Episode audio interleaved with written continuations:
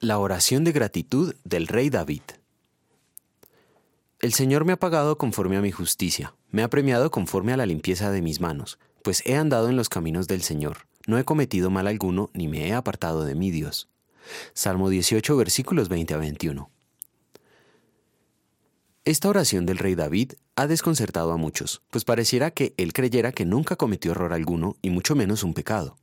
Sin embargo, es de conocimiento general que uno de los pecados más sonados de David fue su adulterio con la esposa de Urías, y el haber conspirado para que éste muriera.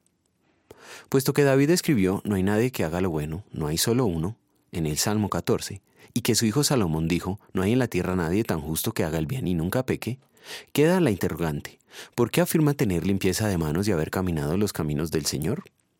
Según la Biblia, David era conforme al corazón de Dios. Noé era un hombre justo y honrado entre su gente, siempre anduvo fielmente con Dios.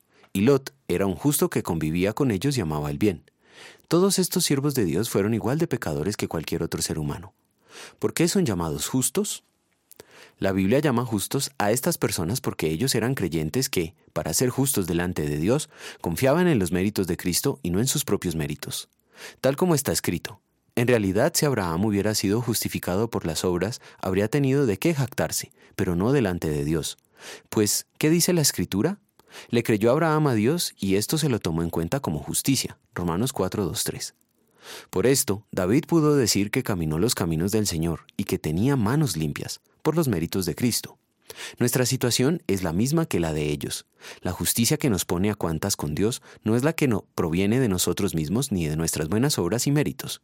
Solo los méritos de Cristo, como nuestro doble sustituto, cumplen el requisito divino.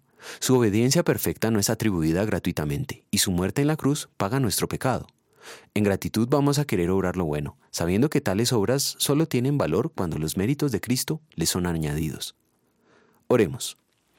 Padre Santo y Misericordioso, confieso que soy por naturaleza pecador y que te he desobedecido con mis pensamientos, palabras, acciones y omisiones. He hecho lo que es malo y he fallado en hacer lo que es bueno. Por esto merezco tu castigo tanto ahora como eternamente. Pero en verdad estoy arrepentido de mis pecados y confiando en mi Salvador Jesucristo, suplico tu misericordia y mi regocijo por saber que la justicia de Cristo me es atribuida gratuitamente. Afírmame, por tus medios de gracia, en la verdadera fe para la vida eterna. Amén.